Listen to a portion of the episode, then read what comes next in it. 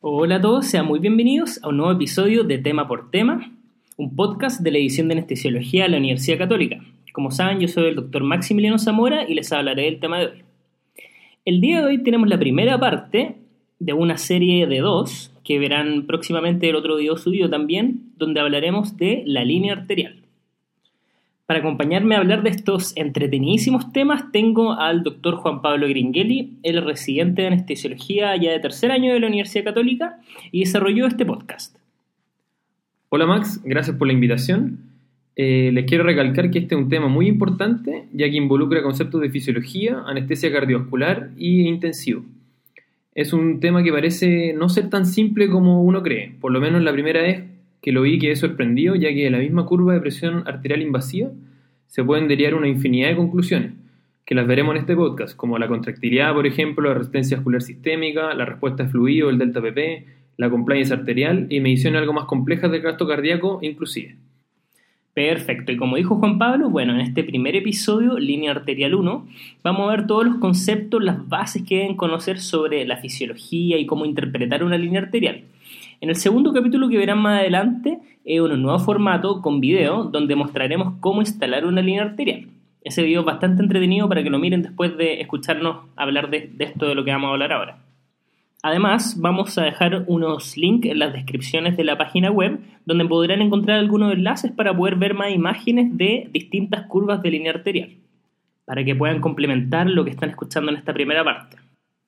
Bueno, como ya de costumbre, partiremos con una pregunta relacionada con el tema, la cual, por lo menos a mí, cuando la vi la primera vez, me parece bastante desafiante, si es que no he leído el tema hace poco. Un poco difícil. Un poco difícil, sí, pero bueno, acaba la pregunta. ¿Cuál de las siguientes características resume una curva de línea arterial sobreamortiguada u overdamped, como se dice en inglés? A. Presión arterial media más baja. B. Se mantiene la incisura dicrota. C presión arterial sistólica y presión arterial diastólica son sobreestimadas. D. Presión arterial sistólica es subestimada y presión arterial diastólica es sobreestimada. E. Presión arterial sistólica es sobreestimada y presión arterial diastólica es subestimada. Tómense un minuto para pensar. Y la respuesta correcta, como vamos a ver más adelante en el transcurso de este podcast, es D la presión arterial sistólica es subestimada y la presión arterial diastólica es sobreestimada. No se compliquen tanto porque de todas maneras esto les va a quedar bien claro al final de este capítulo. Y bueno, al final del capítulo de hoy, ustedes deberían ser capaces de recordar lo siguiente. Primero, la definición de la presión arterial y tipos, así como las indicaciones, contraindicaciones y complicaciones de la presión arterial invasiva, los componentes del circuito, la frecuencia natural del sistema, la curva de la presión arterial invasiva y qué significa cada parte, qué utilidad en el perioperatorio podemos tener al evaluar la presión arterial sistólica, la diastólica, la presión arterial media y conceptos como amplificación distal, contractibilidad, distensibilidad arterial, resistencia vascular periférica, hipovolemia que se pueden desprender de esta, y algunas curvas características que debemos recordar. Tómense un minuto para recordar los conocimientos previos que tienen con respecto al tema, Recuerden, esto es una estrategia probada que ayuda a cementar el conocimiento. Bueno, Juan Pablo, entonces vamos a partir. Tú nos vas a partir explicando finalmente qué es lo que es la presión arterial, ¿verdad? Exacto. Bueno, la presión arterial es la fuerza que ejerce la sangre contra las paredes de la arteria. Consecuencia de su clásica fórmula donde es el producto del gasto cardíaco, esto es el bombeo de sangre por el corazón, y la resistencia a estas paredes o la resistencia vascular sistémica puede determinarse en forma no invasiva como invasiva. Antes de hablar y meternos de lleno en el tema de la, línea arterial o monitorización invasiva, hay que recordar algunas cosas de la presión arterial no invasiva, o la PANI, como se le conoce popularmente. Que finalmente es la que más utilizamos, ¿verdad? Exacto. Esta se puede medir por esfingonomanometría, es decir, por los cambios físicos que ocurren en una arteria luego de ocluir y desocluir su flujo con un banquito neumático también llamado método de Riva-Rocci. La medición de la presión ocultando los ruidos de Korokov permite objetivar la presión arterial sistólica y la presión arterial diastólica, por ejemplo. ¿Qué es, lo que hacemos más frecuente en nuestro setting perioperatorio? En general, nosotros lo medimos por oscilometría. Esta permite, a diferencia de la anterior, calcular la PAM, y esto es bien importante y bien preguntable, sobre todo cuando estamos en nuestro primer año de residencia. Y después de calcular la presión arterial media, Se desprenden a través de fórmulas la presión arterial sistólica y la presión arterial diastólica. ¿Cómo hace esto? La presión donde se produce la máxima amplitud de las pulsaciones corresponde a la PAM o la presión arterial media. Luego entregan la presión arterial diastólica y la presión arterial sistólica a través de fórmulas patentadas que analizan la velocidad del cambio. Cuando aumentan 25-50% máximo es la presión arterial sistólica y cuando disminuyen un 80% del valor es la presión arterial diastólica. Esta, por lo general, tiende a sobreestimar la hipotensión al compararla con la presión arterial invasiva y subestimar la hipertensión, por ejemplo, una crisis hipertensiva. Si nos vamos exclusivamente a las medidas propiamente tal de la presión arterial no invasiva, esta podemos decir que subestima las medidas sistólicas y sobreestima las diastólicas. ¿Cómo las seteamos en nuestro setting perioperatorio? En general, las seteamos cada 3 a 5 minutos, pero con una salvedad que es bien importante. Recordar que la inducción anestésica es donde se producen la mayor cantidad de cambios hemodinámicos, por lo que tenemos que setearla cada un minuto. Perfecto, Juan Pablo. Y con, en relación a lo que tú dijiste anteriormente, es que se pueden ir desprendiendo algunas de las ventajas y desventajas de este método de medición. Hay que recordar que si bien en general la presión arterial no invasiva es bastante, bastante segura, por periodos prolongados de ciclos cada un minuto, si se nos olvida, por ejemplo, cambiar el registro luego de una inducción, puede haber complicaciones, como por ejemplo un síndrome compartimental, dolor, neuropatía periférica, edema, etc., aunque la verdad es que es bastante poco frecuente. Sus ventajas son su fácil costo e implementación. Las limitaciones de la presión arterial no invasiva es que puede dar una lectura falseada. En ateromatosis existen arterias rígidas que no se colapsan y sobreestiman la presión.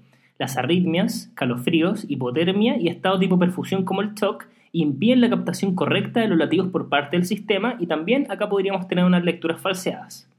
Es fundamental también lo que señaló Juan Pablo, que sus valores extremos la verdad es que en general no son muy confiables. Perfecto. Por último, algo muy frecuente y también muy preguntable es el tamaño, qué tamaño es el adecuado del manguito. Porque muchas veces nos sometemos a pacientes obesos y generalmente escogemos un tamaño inadecuado del manguito es importante destacar que el ancho del mango debe ser un 20% mayor que el diámetro del brazo y se debe ajustar totalmente desinflado. Un manguito muy pequeño tiende a sobreestimar la presión arterial y esto es clásico en la población obesa, y uno muy suelto tiende a subestimar. Otra desventaja es que en ciertas cirugías, por ejemplo extremidad superior o cirugía de hombro, se utiliza la presión arterial no invasiva en miembro inferior, Aquí debemos saber que en general la presión arterial no invasiva del miembro inferior va a sobreestimar las medidas sistólicas y subestimar las diastólicas. Por lo que si tenemos una presión de, por ejemplo, 80-40, luego la inducción, tenemos que saber que en general la presión arterial sistólica es aún menor, tratándola en forma más enérgica y precoz. Muy bien, y ahora nos vamos a meter de lleno al tema principal de estos capítulos, que es la medición de la presión arterial invasiva. Bueno, primero mencionar que claramente este es el gol estándar de la medición de la presión arterial. Sin embargo, no está exenta de riesgos, como lo vamos a explicar posteriormente, por lo cual tiene, la verdad, unas indicaciones bien definidas. Si nos puede hablar de cuáles serían estas, Juan Pablo. Perfecto. Las indicaciones actuales son, primero, la modulación continua en tiempo real de la presión arterial, latido a latido. ¿Cuándo en general hacemos esto? Cuando tenemos un paciente con riesgo cardiovascular mayor, por ejemplo, un infarto reciente, ángulo inestable o una insuficiencia cardíaca descompensada. Otra indicación son las cirugías mayores con gran recambio de volumen o sangrado importante. Cirugía cardíaca, por ejemplo, torácica mayor, una cirugía intracraneal. Aquí juega un rol importante los predictores dinámicos de respuesta a volumen que se pueden desprender de la línea arterial, el conocido delta PP. Ya hablaremos eh, con mayor detalle a continuación. Otra indicación es la extracción repetida de muestras de sangre. El ejemplo clásico es una cirugía de la paratiroides donde generalmente controlamos los niveles de paratormona. Otra indicación, la incapacidad para realizar una medida indirecta de la presión arterial. Los obesos mórbidos, pacientes muy edematosos o con falta de pulsetabilidad. Otra indicación son pacientes con inestabilidad hemodinámica o shock, o uso de infusión de drogas vasoactivas, por ejemplo, noradrenalina, etcétera, etcétera. Y por último, o algo menos frecuente es cuando necesitamos tener información diagnóstica suplementaria a partir de la forma de la curva de la, presión arterial. Perfecto, entonces tenemos indicaciones claras, es decir, estamos claros que no todos los pacientes en el periodo perioperatorio requieren una línea arterial, por lo tanto tenemos que ser bien juiciosos al momento de instalar una, porque como ya habíamos mencionado, estas cosas pueden traer efectos adversos. Bueno, y continuando con esto, los distintos abordajes y técnicas irán en el siguiente video, como ya habíamos explicado, pero ahora hablaré de las complicaciones, que ya había mencionado que podría llegar a ser bien importante. Acá, como ya mencionaba de forma repetitiva, es bien importante balancear los riesgos y los beneficios. Por eso es que tenemos que siempre conocer cuáles son las complicaciones de estos distintos tipos de procedimientos. Bueno, primero tenemos la isquemia distal, especialmente radial, que el riesgo es aproximadamente de 0,1%, que es favorecida en general por un catéter muy grande o de uso prolongado. Como ya vimos, es bastante poco frecuente, pero existe. Está también el pseudoneurisma, que esta se ve aumentada con la canalización prolongada o también con la recanalización. Hay riesgo de vasoespasmo, fístula arteriovenosa, hemorragia, embolización arterial o aérea, infección, formación de hematomas, trombosis arterial, neuropatía periférica cuando dañamos algún nervio cercano. Y finalmente, la verdad, lo que es más frecuente es la interpretación incorrecta de los datos. Por ejemplo, al interpretarlo mal por parte nuestra o al no hacer el cero correcto. Sí, Max. Y en relación a las complicaciones mecánicas, recordar que hay factores de riesgo asociados a estas complicaciones, como la enfermedad arterial vasospástica, la trombocitosis, la lesión arterial previa y quizá el más importante es cuando tenemos una línea arterial con canalización prolongada o canalización muy difícil. Esto en general en los pacientes vasculópatas y diabéticos tienen líneas arteriales muy difíciles. De estos factores de riesgo se desprenden ciertas contraindicaciones relativas para la línea arterial, específicamente para el sitio punción ya sea cuando tenemos una quemadura, un injerto, una infección local, una tromboangitis obliterante, el fenómeno de Raynaud o una enfermedad vascular. Bueno, entonces antes de hacer el procedimiento siempre tenemos que recordar cuáles son los componentes de la línea arterial. Primero necesitamos un catéter fino y largo de 20 gauch para un adulto. El lactante en general se usa un 24 corto o un 22 corto en caso de niños un poco más grandes. Como lo veremos en el siguiente episodio, cuando mostremos el video de la línea arterial en mayor profundidad, esto se puede hacer, la colocación de una línea arterial se puede hacer con canalización directa, con un teflón, que es la técnica más clásica que usamos eh, en general nosotros en anestesia, o también se puede hacer con guía y técnica de Seldinger. Este catéter arterial va a ir conectado al siguiente componente.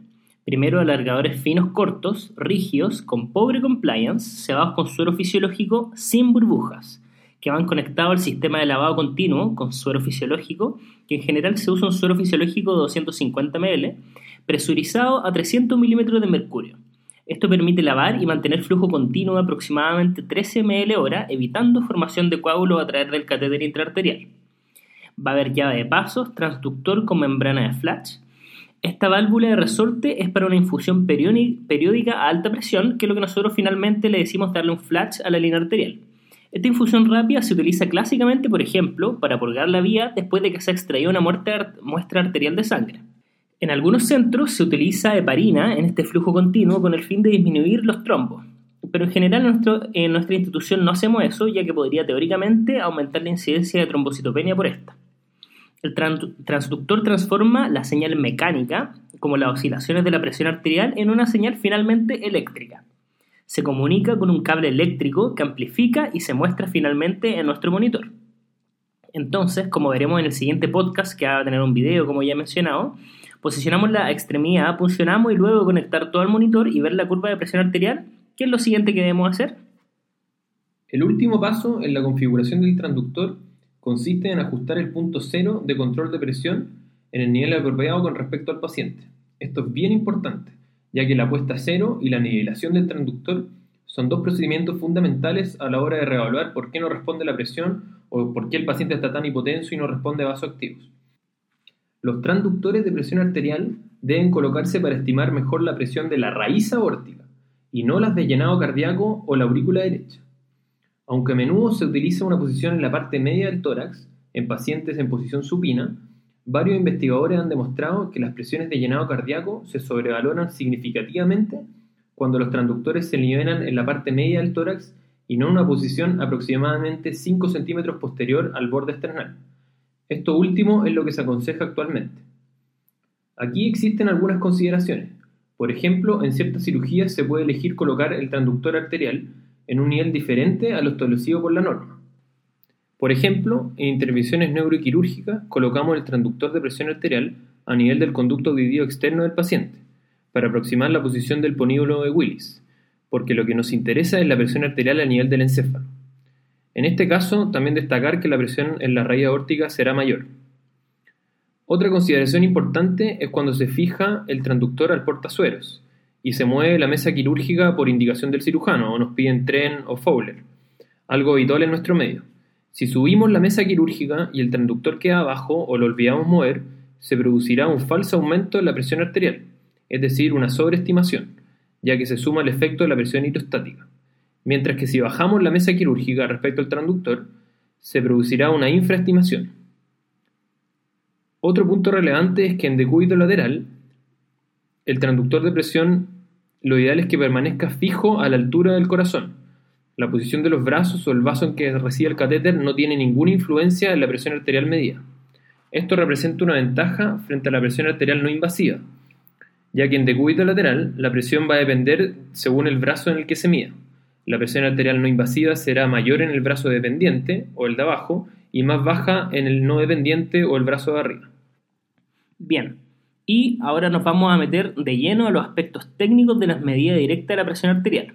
Aquí primero debemos conocer unos conceptos bien relevantes, que son primero la frecuencia natural resonante y el coeficiente de amortiguación. Estos dos determinan la precisión de la onda. La frecuencia natural de un sistema determina la velocidad con que oscila el sistema después de un estímulo, mientras que el coeficiente de amortiguación refleja las fuerzas de rozamiento que actúan sobre el sistema. Es bien importante entender estos dos conceptos y su diferencia. Recordar referente a la frecuencia natural que todo sistema tiene una frecuencia natural diferente. El sistema de monitorización invasiva está diseñado y debe tener una frecuencia natural que exceda la frecuencia natural del pulso arterial. Por ejemplo, 120 latidos por minuto son 2 ciclos por segundo y eso equivale a 2 Hz. Así en general los sistemas y transductores comerciales tienen una frecuencia de 100 Hz, pero la edición de llaves de cierre y llaves de paso generalmente lo lleva a 20 y 30 Hz, que es la frecuencia que nosotros tenemos en nuestros transductores. Respecto al coeficiente de amortiguación surgen dos conceptos importantes. La sobreamortiguación o onda muy dampeada, que es lo que vimos en nuestra pregunta hoy día, y la inframortiguación o el underdamping como se conoce en inglés. En el primer caso, es decir, una onda muy dampeada o sobreamortiguada, el sistema tiene un alto coeficiente de amortiguación esto puede ocurrir, por ejemplo, cuando tenemos burbujas de aire en los alargadores, un trombo en el catéter, un catéter con obstrucción parcial, una presión baja en el infusor o llaves de paso que obstruyan el, flujo. Así se verá una reducción progresiva en la amplitud de las oscilaciones, producido por la fricción entre el fluido y el tubo. ¿Cómo reconocemos esto? Se verá una sistólica más baja, es decir, subestimamos la presión arterial sistólica, y una diastólica más alta, es decir, sobreestimamos la presión arterial diastólica, dejando una diferencial muy amplia, pero sorprendentemente deja igual la presión arterial media. Habrá pérdida de la incisura crota, la curva de la onda se verá como un ascenso redondeado y deprimido, y para confirmarlo damos un flash o lo que se conoce como test de onda cuadrada y vemos caída de la curva. Aquí se verá solo una oscilación y luego una caída. En el segundo caso, es decir, cuando tenemos una onda inframortiguada o underdamping, el, el sistema tiene un bajo coeficiente de amortiguación, se verá inframortiguada, lo que es más común en el escenario perioperatorio. Esta se ve con una cánula chica o baja compliance o baja densidad del fluido, muchas llaves de paso, y esto origina una presión arterial sistólica muy alta o puntiaguda, sobreestimando la presión arterial sistólica, pero infraestima la presión arterial diastólica pero la PAM no se altera, igual que la anterior. ¿Cómo lo confirmamos? Al dar un flash y luego este se verán unas reverberaciones del circuito. Esto es múltiples oscilaciones que retumban en un circuito totalmente infraamortiguado. Aquí es bien importante, Juan Pablo, que muchos confunden la frecuencia natural con el coeficiente de amortiguación. La verdad es que estos dos son conceptos distintos, pero que se relacionan en forma gráfica. Hay que recordar que la frecuencia natural también puede determinar que la onda se vea como infra o sobreamortiguada, aunque el concepto real para la frecuencia natural es hiperresonante o atenuada respectivamente. La frecuencia natural es inversamente proporcional a lo largo del sistema, por lo que si tenemos una frecuencia natural baja, que puede verse por ejemplo un sistema muy largo, la onda se verá hiperresonante, que es bien parecida a una onda inframortiguada. Finalmente, lo que es importante entender es que generalmente lo que nosotros queremos son frecuencias naturales del sistema elevadas, y esto acompañado de un coeficiente de amortiguación que sea adecuado para esa frecuencia natural. Finalmente, un circuito que no resuena, es decir, que tiene una alta frecuencia natural, no debería estar tan afectado por la amortiguación. Bien, entonces antes de entrar de lleno a la curva propiamente tal, hay que enfatizar que la señal eléctrica del electrocardiograma y la curva de presión arterial están obviamente relacionadas. Ahora, ¿qué pasa si las ponemos uno bajo la otra? ¿Son al mismo tiempo? Porque recordar que una es la respuesta de la contracción eléctrica del corazón y la otra la contracción mecánica. El pic sistólico de la curva en una arteria periférica, por ejemplo la clásica canulación de la arteria radial, aparece luego de 150 a 200 milisegundos luego de la onda R en el electrocardiograma, reflejando tiempo de la iniciación eléctrica a través de la eyección del ventrículo hasta que alcanza el catéter y el transductor. Bueno, y ahora nos vamos de lleno para analizar la forma de la curva de la línea arterial. Esto es bien importante y de todas maneras es, muy preguntable en cualquier tipo de examen o prueba. Lo primero es recordar que la onda de la presión arterial resulta de la eyección de la sangre del ventrículo izquierdo en sístole, seguido de la distribución de ese volumen por las arterias periféricas en diástole. Las partes son el ascenso sistólico, la presión pico sistólico, descenso sistólico, onda dicrótica, salida diastólica y presión telediastólica. Vamos a ver esto parte por parte, pero es importante que sepan que en nuestra página web tendremos un link donde podrán ver estas curvas con mayor definición y para que las puedan tener un poco más claras.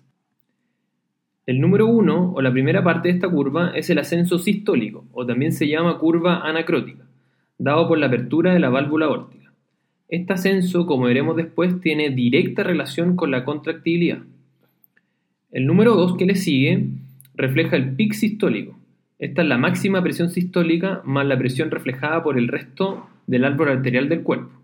Así, por ejemplo, si el resto de las arterias son ateromatosas, hay pobre compliance arterial, como veremos a continuación, y tenemos una onda reflectora potente y se verá una sistólica mayor, es decir, como una curva inframortiguada. ¿Lo recuerdan? Lo vimos recientemente. Solo que esta vez es la presión real del paciente por la ateromatosis. El número 3 es el descenso sistólico, o final de sístole ventricular y va a comenzar la relajación. El número 4, o clásicamente conocido como la incisura dicrótica, interrumpe la pendiente arterial, representa el cierre de la válvula aórtica que ocurre justo después del diástole. El número 5, o descenso diastólico, importante evaluar, o sea, esto lo, es muy importante cuando evaluamos la resistencia vascular sistémica. Y el número 6, o presión telediastólica, cuando alcanza su nadir o punto más bajo. Perfecto, entonces digamos ahora algo que es muy preguntable y es qué cosas o qué conceptos podemos deducir de una línea arterial con todo lo que hemos hablado. Podemos sacar la presión arterial media o PAM, contractibilidad, amplificación distal, compliance arterial y relación con edad, resistencia vascular periférica e incluso podemos eh, deducir la hipovolemia. Primero, ¿cómo estima la presión arterial media? Es el área bajo la curva de un ciclo cardíaco y debido a que el sístole es más corto que la diástole, la presión arterial media es menos que el promedio entre la sistólica y la diastólica. Así matemáticamente se calcula como la suma de la presión arterial diastólica más un tercio de la diferencia entre la presión arterial distólica y la presión arterial sistólica. Esta fórmula pierde validez al aumentar la frecuencia cardíaca, porque se acorta la diástole. Sigamos con la contractilidad. ¿La línea arterial nos sirve para evaluar la contractilidad? ¿Qué piensan ustedes? Algunos estudios indican que la curva de la línea arterial, particularmente el ascenso sistólico o la primera parte, puede ser predictivo de la función del ventrículo izquierdo, ya que refleja el cambio de presión en el tiempo, es decir, el dp Mientras más aguda es la pendiente de ascenso sistólico, mayor dp y mayor contractilidad. Mientras menos agudos es esta pendiente, menor es el aumento y menor la contractilidad. Sin embargo, esta aproximación a la función sistólica se puede ver afectada por estenosis de la válvula aórtica o una línea, arterial muy dampeada, dando una forma similar a lo que provoca la disfunción sistólica. Otro concepto importante que se puede desprender de la curva de la presión arterial es la amplificación distal del pulso arterial. Esto significa que la presión arterial no es similar a lo largo de las distintas arterias. Esto en general no lo vemos cuando ponemos una línea arterial radial, pero podemos verlo cuando comparamos una línea arterial femoral con una radial o viceversa. Cuando la onda de presión se desplaza desde la aorta central a la periférica, es importante recordar que el trazo ascendente sistólico se hace más acusado y tardío. El pic sistólico aumenta, la onda dicrótica aparece más tarde, la onda diastólica se hace más prominente y la presión telediastólica disminuye.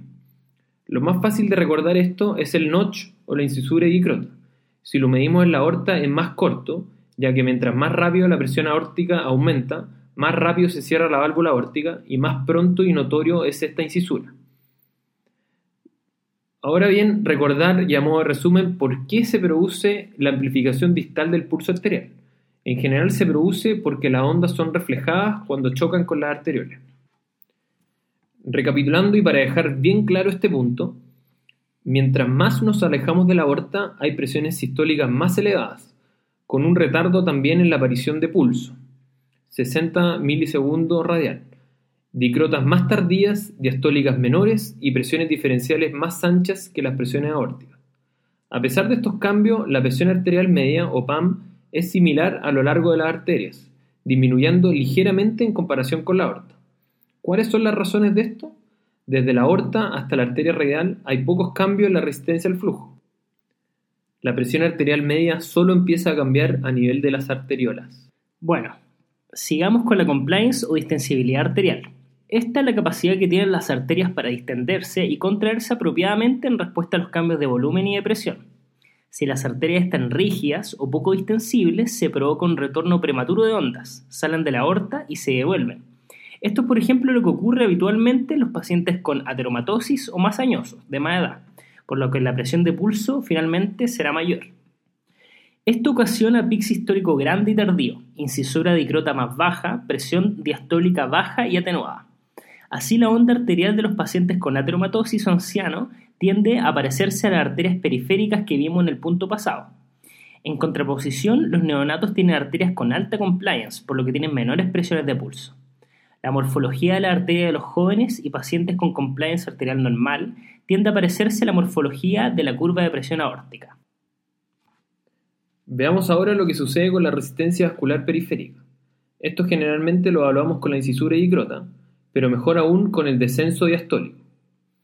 Este indica cuánta resistencia existe en el árbol arterial para sostener presión una vez que ha terminado la eyección de sangre por parte del ventrículo. Si este descenso diastólico decrece en forma muy aguda, estamos hablando de una resistencia vascular sistémica disminuida, como, cuando tenemos terapia vasodilatadora, sepsis, donde hay poca resistencia al flujo sanguíneo. Si queremos ver la incisura dicrota, en caso de resistencia vascular sistémica disminuida, esta estará más baja y con una caída mucho más rápida. Por el contrario, si el descenso diastólico es más bien poco profundo, estamos hablando de una resistencia vascular sistémica aumentada, como es el caso de una falla cardíaca severa. Para evaluar la resistencia vascular sistémica tenemos que tener un volumen sistólico estable o fijo, por lo que cuantificar el grado de resistencia vascular sistémica solo a través de la curva arterial es más bien difícil. Recapitulando entonces, resistencia vascular sistémica disminuida, ondas más planas en general y descenso diastólico agudo. Resistencia vascular sistémica aumentada, ondas acuminadas o en punta y descenso diastólico poco profundo. Veamos el último caso, la hipovolemia. Aquí en general no vemos directamente la curva, sino que vemos la variación de presión de pulso o más bien lo que se conoce como delta PP. Este fenómeno se produce debido a la interacción cardiopulmonar y se define como la máxima diferencia en la presión de pulso arterial medida durante el transcurso de ciclo de respiración con presión positiva, dividido por la media entre la suma de las presiones de pulso máxima y mínima. Es decir, necesitamos saber primero la presión de pulso máxima y la presión de pulso mínima. Recordar que la presión de pulso máxima es la presión sistólica máxima menos la presión diastólica máxima, y la presión de pulso mínima es la presión sistólica mínima menos la presión diastólica mínima. Esto se fundamenta en que el retorno venoso al corazón varía con la ventilación a presión positiva. Del mismo modo, la presión de, de pulso arterial también varía. ¿Para qué ocupamos esto? En general ocupamos el delta PP para evaluar si el paciente responde o no a volumen. Es un parámetro dinámico, es bien importante esto, no es un parámetro estático. Finalmente nos permite ver si el paciente responde o no a volumen.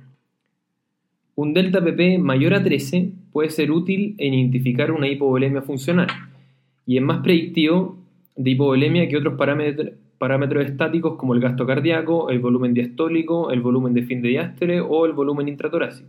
En general tiene una sensibilidad de un 94% y una especificidad de un 96% para identificar hipovolemia. El delta PP tiene sus limitaciones. Estas son que no debe haber esfuerzo ventilatorio espontáneo del paciente. Tiene que tener una función diastólica adecuada, una ventilación a volumen corriente en general de 8 ml por kilo de peso real, debe haber ritmo sinusal, es decir, no sirve cuando tenemos arritmia, y el paciente no debe tener alteraciones de la distensibilidad pulmonar, como enfermedad restrictiva o cirugías con tórax abierto.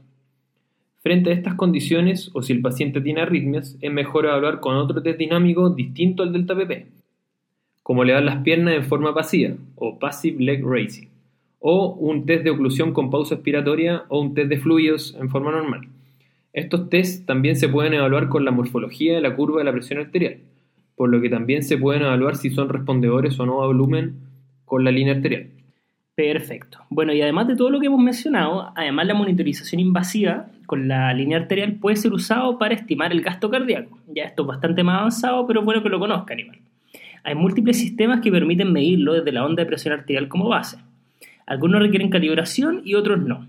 Los sistemas que requieren calibración, como el PAICO o LITCO Plus, requieren cateterización venosa central y la calibración es generalmente por termodilución, ya sea con temperatura, suelo fisiológico o con litio en caso del LITCO. Debido a que necesitan un catéter venoso central para su calibración, son menos invasivos que un catéter de arteria pulmonar, que históricamente ha representado el gol estándar.